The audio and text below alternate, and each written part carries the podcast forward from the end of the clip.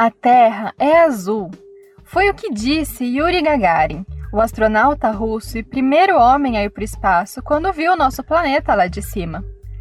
Essa cor azul que ele viu em 1961 eram os gigantes oceanos que cercam os continentes. E é muita água. Imagine. É como estar no meio do mar e olhar para o horizonte em todas as direções sem ver nada além do próprio mar. Esses oceanos cobrem cerca de 70% de toda a superfície da Terra, e neles estão 97% de toda a água do planeta. Incrível, não? Então não precisamos nos preocupar com a falta d'água, já que temos muito mais do que o suficiente para todos, certo? Errado! Toda essa água dos oceanos é salgada e não é potável. Então sobram apenas 3% de água doce no mundo, sendo que a maior parte, por enquanto, está congelada em geleiras e nos polos. Fazendo uma conta rápida, vemos que sobra apenas 1% de água para a sobrevivência dos humanos, dos animais e das plantas. E quando eu digo sobrevivência, eu quero dizer literalmente isso. A água é extremamente importante para a vida. E é por isso que os cientistas procuram esse recurso em outros planetas, para indicar se eles podem ou não abrigar vida. Mas muitas pessoas não encaram a água como um bem comum e precioso.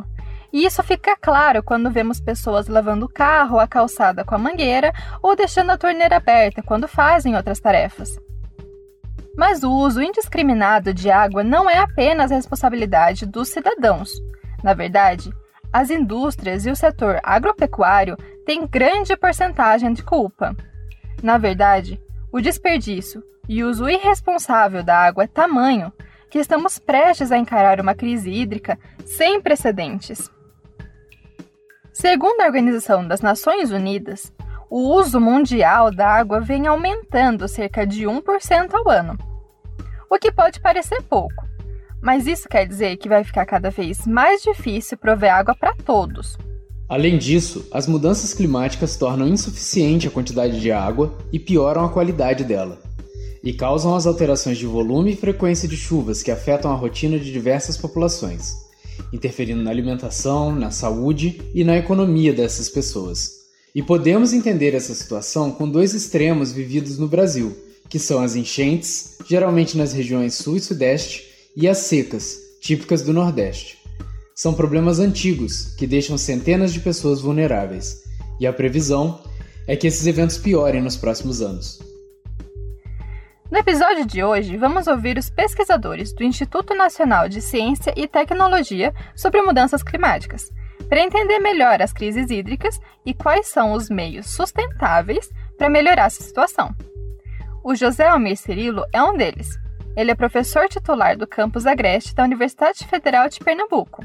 Também vamos ouvir o Eduardo Mário Mediondo, que é engenheiro de recursos hídricos e professor da Escola de Engenharia de São Carlos, uma unidade da USP. Além disso, teremos a participação de pós-graduandos que fazem parte do grupo de pesquisa do professor Mediondo. Eu sou Camila Ramos. E eu sou Bruno Moraes. E você está ouvindo o Escuta Clima, um podcast para divulgar as pesquisas do INCT sobre mudanças climáticas. É vinculado ao Laboratório de Estudos Avançados em Jornalismo da Unicamp, o LabJOR, e é uma seção da revista Climacom e Rede de Divulgação Científica e Mudanças Climáticas.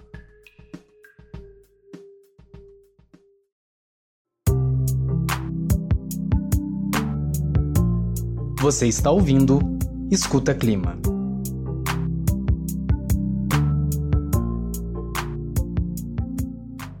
Você tem noção de como a água está presente no seu dia a dia? Deixa eu te mostrar onde você pode ter usado água hoje. Você já bebeu água? Já regou suas plantas? Já cuidou da sua higiene? Lavou roupas ou o carro? E a alimentação? Cozinhou, lavou frutas e verduras, comeu carne? Lavou a louça depois? Aliás, você usou roupas, ou abriu embalagens, ou leu um livro? Sim, toda essa lista inclui o uso direto ou indireto da água. Isso porque a agricultura, que produz a maior parte da nossa comida, o abastecimento urbano, que é a água que usamos no nosso dia a dia, e as indústrias que produzem a maior parte dos produtos que temos ou usamos, são responsáveis por cerca de 85% do uso da água no Brasil. Os outros 15% são usados para a criação de animais e nas termoelétricas, mineradoras e no abastecimento rural. Isso segundo o relatório da Agência Nacional de Águas, de 2019. E toda essa água retirada para esses e tantos outros tipos de consumo não volta integralmente para o corpo de água de origem. Sobre esse assunto, vamos ouvir o José Almir Cirilo. Não dá para aumentar a produção de água de uma maneira geral. Então, é, significa que um recurso natural vai se tornando cada vez mais escasso. Ao mesmo tempo, nós precisamos diminuir os desperdícios. Então, os desperdícios de água, de uma forma direta, são muito grandes ainda. Muitas regiões, é, é, e o Brasil é uma delas, é, desperdiçam muito a água nos seus sistemas de abastecimento. A água virtual, né, que é utilizada na produção de alimentos, se perde muito porque dois terços dos alimentos no mundo são desperdiçados. Então, o combate ao desperdício é uma grande questão que tem que ser estar sempre na ordem do dia da, da sociedade como um todo. Além disso, é importante lembrar que a indústria desperdiça muita água potável, doce e limpa nas etapas de resfriamento, lavagens ou para diluir alguns solventes. Outra coisa é que essa água usada nas indústrias e também na agricultura acaba contaminada por substâncias tóxicas que acabam poluindo rios e mares. A água é um recurso limitado, tão limitado que já está acabando. Dados do World Resources Institute de 2015 mostram que 33 países vão apresentar um grau de estresse hídrico extremamente alto até 2040. Ou seja, países como Chile e Espanha e regiões como o Oriente Médio e o Norte da África terão problemas de abastecimento, ou ainda vão chegar ao dia zero, que seria a data em que a água acabaria e o sistema de abastecimento seria fechado. A cidade do Cabo, na África do Sul, quase chegou a esse limite ainda em 2018. Nesse ranking, o Brasil aparece muito bem. Isso porque é um país de grande abundância hídrica. No entanto, esses dados gerais não mostram o verdadeiro cenário brasileiro. O Marcos Roberto Benso, que é doutorando do Programa de Engenharia Hidráulica e Saneamento da USP e orientando do pesquisador Mendiondo, explica sobre a verdadeira disponibilidade da água no Brasil. O Brasil possui cerca de 12% da água doce disponível no mundo. Porém, essa água não é bem distribuída no território brasileiro. É, a maior parte desta água está concentrada na região norte, na região amazônica, que tem uma densidade populacional muito baixa. Logo, uma demanda por essa água um pouco menor. Né? Então, há um excesso de água. Eh, enquanto que a gente vai movendo para a costa do Atlântico, as densidades populacionais aumentam consideravelmente. Porém, ah, a quantidade de água é bem menor né, em relação à região amazônica. Ah, e o que acontece, conforme o aumento do populacional, o aumento da demanda pelos recursos hídricos, aumenta a vulnerabilidade social, econômica e ambiental diante da seca. Então, quando olhamos mais perto a disponibilidade de água no território brasileiro, vimos que as regiões da Bahia, Piauí, Ceará e Rio Grande do Norte estão na lista de risco extremo de crise hídrica, enquanto as regiões metropolitanas de São Paulo, Rio de Janeiro, Brasília, Campinas e Vitória estão marcados como alto risco, ainda segundo o World Resource Institute. Por outro lado, a seca não é o único evento hídrico que ameaça a população mundial. O aumento do nível do mar causado pelo derretimento das geleiras e a acidificação dos oceanos, que deixa a água pobre em oxigênio, são problemas que acabam afetando tanto a biodiversidade marinha como as comunidades litorâneas que dependem do mar para sobreviver. Então, entendendo que as crises hídricas estão acontecendo em todo o mundo, vamos aproximar a lupa para o nosso país e conhecer a realidade brasileira.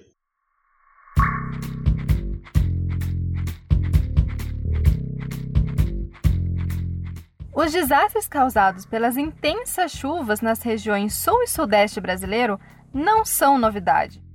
As primeiras notícias após o Ano Novo geralmente são sobre enchentes e desabamento de encostas, que são causados pelas chuvas de verão. E 2020 não foi diferente, não é? Diversas cidades dos estados de São Paulo, Rio de Janeiro, Minas Gerais, Espírito Santo e principalmente a região da Baixada Santista foram as mais afetadas pelas chuvas entre janeiro e março, deixando dezenas de mortos e milhares de desabrigados. Isso acontece todos os anos, e esse cenário só tende a piorar por conta das mudanças climáticas. Os estudos, as bases de dados, os modelos, as publicações e as evidências científicas eh, que são publicadas todos os anos indicam que existe eh, uma mudança na frequência da ocorrência e também da magnitude desses eventos chamados de extremos hidrológicos, como secas, enchentes e as poluições ou contaminações atreladas a elas. Isso em várias partes do mundo. Essa fala é do Eduardo Mário Mediondo, que explicou que essas alterações climáticas são causadas pelo aquecimento global, que acaba aumentando a temperatura da superfície dos oceanos. Isso acaba mudando o sistema de evaporação das águas, a formação de nuvens de chuvas e também o movimento das massas de ar. Complicado? Bem, em poucas palavras, isso altera o padrão das chuvas. Vamos pegar um exemplo desse ano de 2020 para ilustrar. No dia 10 de fevereiro, choveu a metade do esperado para todo o mês em apenas 3 horas, na região metropolitana de São Paulo. Na verdade, esse foi o fevereiro mais chuvoso da história da cidade, segundo o Instituto Nacional de Meteorologia. Esse temporal de fevereiro causou enchentes, deslizamentos de encostas e transbordou os principais rios da cidade, como o Tietê e o Pinheiros. A Talita Raquel Pereira de Oliveira, que é mestranda do programa de Engenharia Hidráulica e Saneamento da USP e orientanda do professor Mendiondo, explica que o problema principal das enchentes é que é muita água em um curto período de tempo. E isso acaba sobrecarregando o sistema de drenagem urbana, que é pouco eficiente em muitas cidades do Brasil. Por isso, é necessário pensar em novas alternativas, como diz a Talita. Se eu consigo é, aumentar esse tempo que a água chega na, nas ruas ou no sistema de drenagem, é, já vai ter tempo suficiente da água ir escoando então não vai fazer um impacto tão grande. Então, é, essas técnicas compensatórias, a princípio, elas tinham esse objetivo de reduzir o pico de vazão. É, elas funcionam basicamente através de técnicas descentralizadas. Ou seja, cada lote poderia ter uma forma de drenar a água das chuvas por conta própria, ou ainda coletar essa água para uso posterior de acordo com as necessidades de cada família. Assim, parte dessa água ficaria retida nas casas, o que evitaria a sobrecarga do sistema de escoamento e, consequentemente, as enchentes. E quais são os tipos alternativos de drenagem que você pode ter em casa? Bom, das técnicas que são sustentáveis, nós temos os telhados verdes, os pavimentos permeáveis, os reservatórios de lote, as trincheiras de infiltração e os sistemas de biorretenção, também chamados de jardins de chuva. Basicamente, o que essas técnicas compensatórias fazem é devolver a responsabilidade de drenagem da água das chuvas para o solo e deixar que esse escoamento siga o seu ciclo natural e de forma mais lenta. Porque o que tem acontecido é que todo o concreto das cidades cria uma camada impermeável no solo, o que impede a drenagem natural e faz essa água se acumular nas ruas.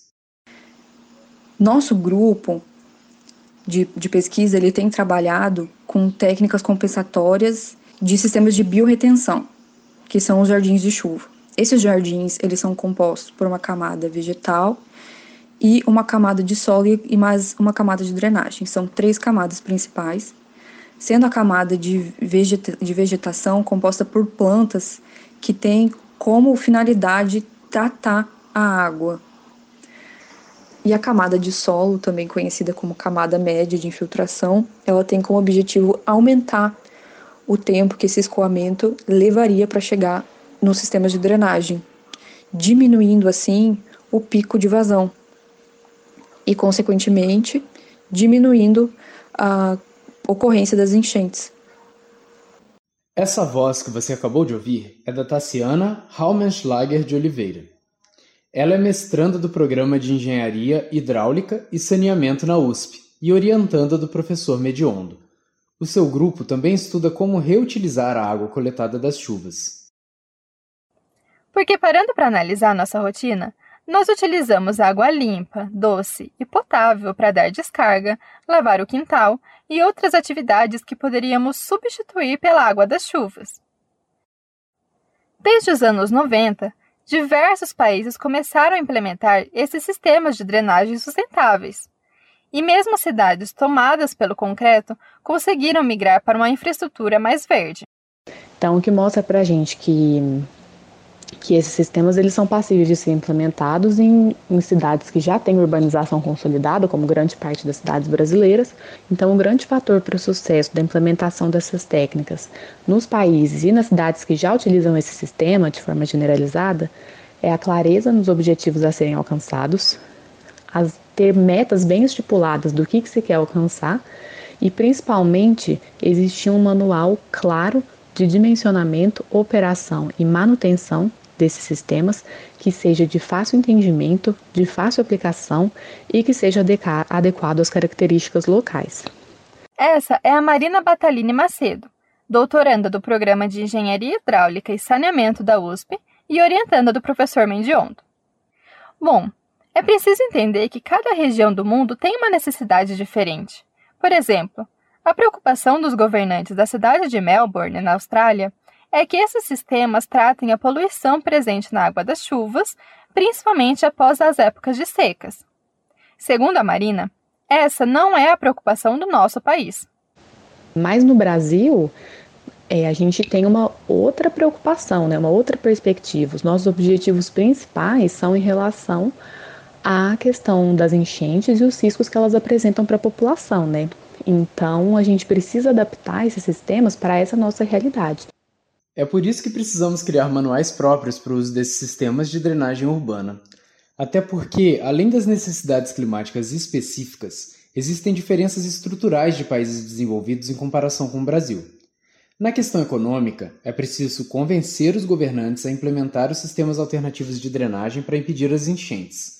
Não é perda de dinheiro, mas sim um investimento que salva vidas e evita perdas de bens e produtos, e também ajuda na questão ambiental e social. Vamos ouvir o que a Marina tem a dizer sobre isso.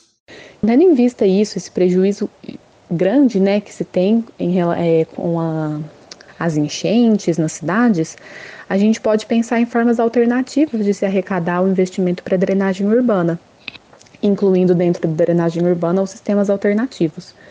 Então, a gente pode pensar no desenvolvimento de um seguro enchentes, que é um dos pontos de pesquisa do nosso laboratório, em que parte do dinheiro arrecadado seja convertido para projetos de infraestrutura urbana.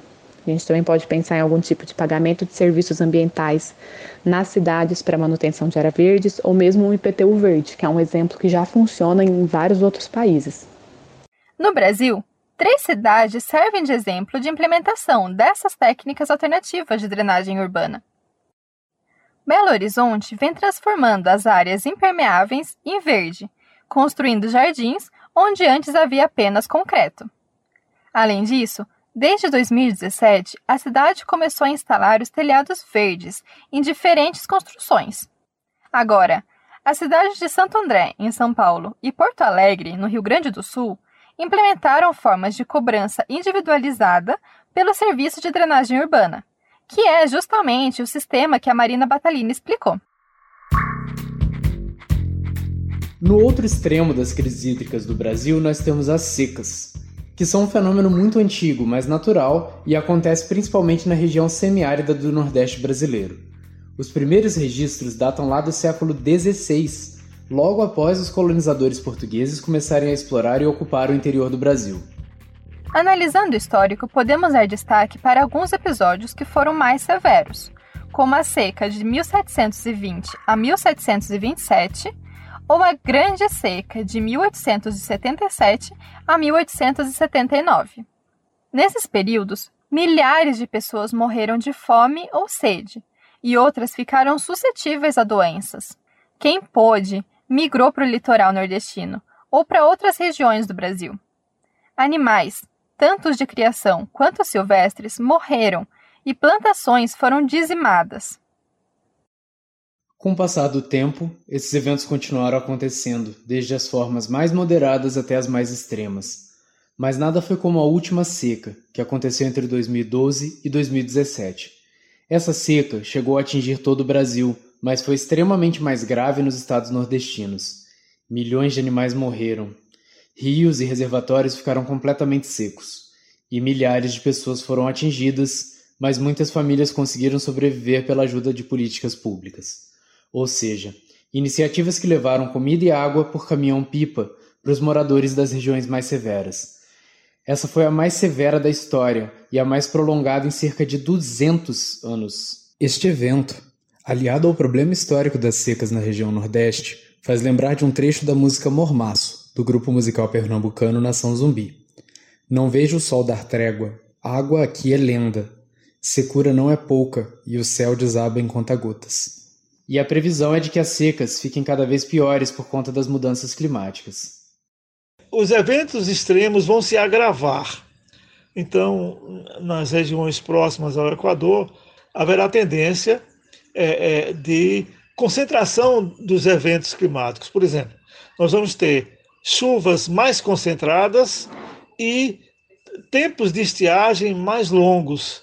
Isso tudo é muito ruim, né? porque é, a, a, na hora que uma chuva é, que eventualmente poderia se estender ao longo de três meses cai em poucos dias, é, é, isso provoca um impacto, clima, é, um impacto sobre a acumulação de água, sobre os usos, de uma maneira geral, extremamente severo. Então, não há lá um, um consenso muito claro de que vai chover menos, mas há um, um sentimento muito forte de que é, é, haverá mais concentração. Então, mais concentração significa que as precipitações vão poder ser menos aproveitadas é, e o número de dias de estiagem vai se tornar maior, o que vai agravar as secas.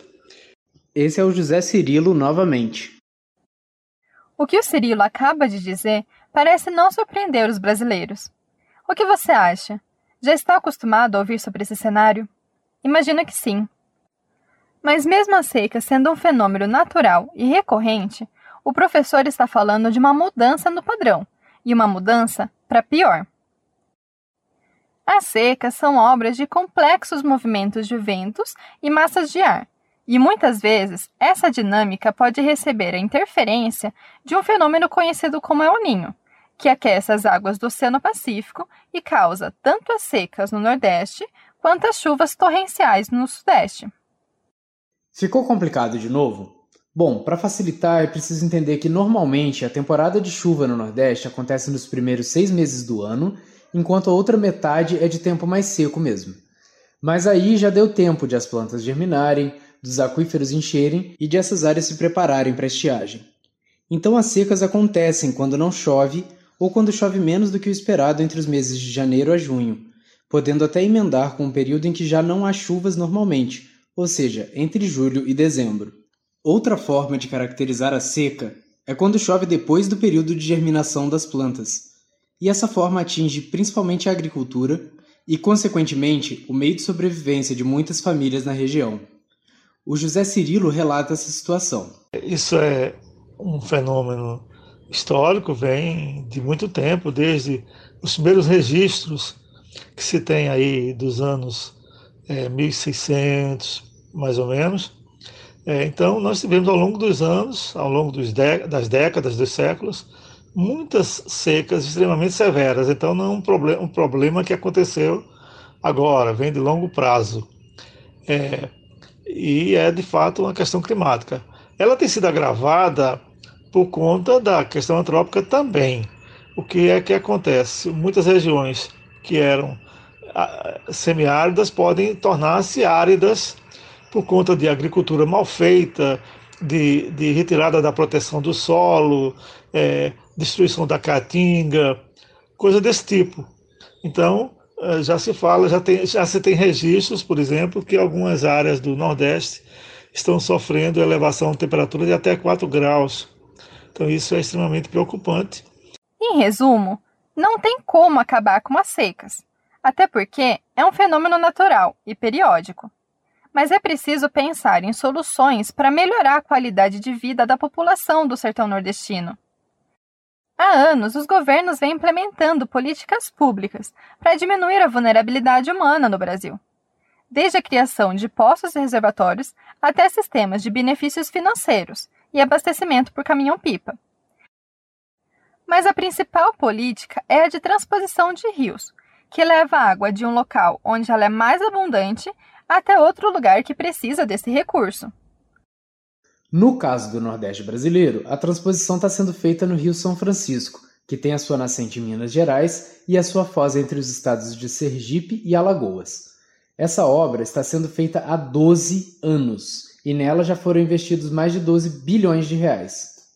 Para distribuir a água no Rio São Francisco foram pensados dois eixos que saem da altura de Pernambuco e seguem para o leste até a Paraíba, e para o norte até o Ceará e o Rio Grande do Norte em uma bifurcação.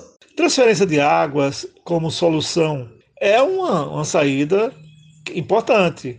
Nós temos transferência de águas é, no mundo inteiro, é, até em regiões que a gente nem, nem se toca para chamar de transposição. Temos isso no Brasil todo. As regiões metropolitanas transferem águas de uma, de uma bacia hidrográfica para outra. É, a do, do, São Francisco chamou a atenção por conta do porte do, do programa. De fato, é um programa de, de uma abrangência muito grande, transferência para grandes distâncias, é, está ocorrendo a um custo elevado, então tudo isso, de fato, chama a atenção para a transposição de São Francisco. Ela vai ser, ela já, já é, é, é importante hoje, por exemplo, as, as regiões que ela está abastecendo. É o caso da cidade de Campina Grande, na, na Paraíba, que foi uma, a primeira cidade de grande porte que passou a receber água de São Francisco. Ela estava em colapso, né? e, e esse colapso foi suprido, né? ela passou a ter uma, uma fonte de água distinta. É, o, o, os estados de Pernambuco e, e Paraíba, principalmente, eles serão os maiores beneficiados pela transposição para abastecimento humano. Então, é, há um contingente muito grande de, de, de população que vai receber essa água mais diretamente. Apesar desses benefícios que o José Cirilo citou, a transposição do Rio São Francisco ainda recebe muitas críticas que vão além do custo. Isso porque as obras alteram grandes áreas da Caatinga, que é um bioma muito frágil e que não se recupera fácil naturalmente. Outra questão é a exploração do rio em si. O São Francisco é muito importante para a região Nordeste e para a população que vive em seus arredores, porque ele fornece tanto a água para o abastecimento para a agricultura, quanto alimentação por meio da pesca, além da energia que é gerada em hidrelétricas. E esse, na verdade, é o maior problema. As hidrelétricas alagam grandes áreas, alteram o fluxo natural e controlam a vazão do rio. Na verdade, as consequências dessas transformações já são sentidas hoje em dia, principalmente na foz, onde o rio chega bem mais fraco. De qualquer modo, a criação de soluções emergenciais durante as temporadas de seca é primordial, mas também é preciso pensar em sistemas de alerta e monitoramento para que a população seja prevenida e assim consiga preservar recursos, como explica José Cirilo. Há um sentimento mais forte de tornarmos nossas pesquisas mais direcionadas. Assim, nós temos hoje é, trabalhado com coisas bastante práticas. Por exemplo, é, no semiárido, nós temos uma quantidade grande de reservatórios e é preciso é, usar as tecnologias mais recentes, as geotecnologias, para avaliar, por exemplo, qual a capacidade real desses reservatórios se eles sofreram assoreamento, se houve erros de projeto. É, nessa última seca, como eles, a maior parte dos reservatórios de Pernambuco estava seca, foi possível como que recuperar é, é, todo o estudo batimétrico, que é o estudo de capacidade do reservatório, é, através de, de, tecnologias de informação, geotecnologias.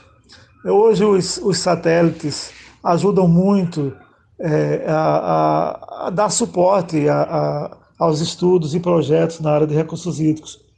Então, tudo isso tem sido, de certa forma, apropriado pelas universidades, pelos grupos de pesquisa, é, para fazer coisas que tenham um retorno mais concreto para a, a sociedade. Estamos chegando ao fim do episódio, mas antes é preciso lembrar que os eventos climáticos no Brasil não são polarizados. O Norte e o Nordeste também sofrem com enchentes e chuvas torrenciais, da mesma forma que o Centro-Oeste, Sul e Sudeste sofrem com secas e corte de abastecimento. Quem aí se lembra que em 2014 o estado de São Paulo passou por uma situação bastante crítica? A redução drástica de chuvas afetou seriamente o abastecimento. Um dos símbolos dessa crise foi o estado em que ficou o sistema Cantareira, que abastece quase 9 milhões de pessoas. Foram quase dois anos e várias medidas de transposição e de construção de novos reservatórios e uma ajudinha das chuvas para controlar a situação. Então, as técnicas de monitoramento e obras de mitigação desses problemas podem ser aplicados em todo o território, e sempre com o objetivo principal de diminuir a vulnerabilidade da população, pensando ao mesmo tempo na preservação ambiental. Mas esses são assuntos para os próximos episódios. Por isso, não deixe de acompanhar a série de podcast Escuta Clima. E ouça o primeiro episódio dessa série, que está disponível no mesmo sistema que você está nos ouvindo agora.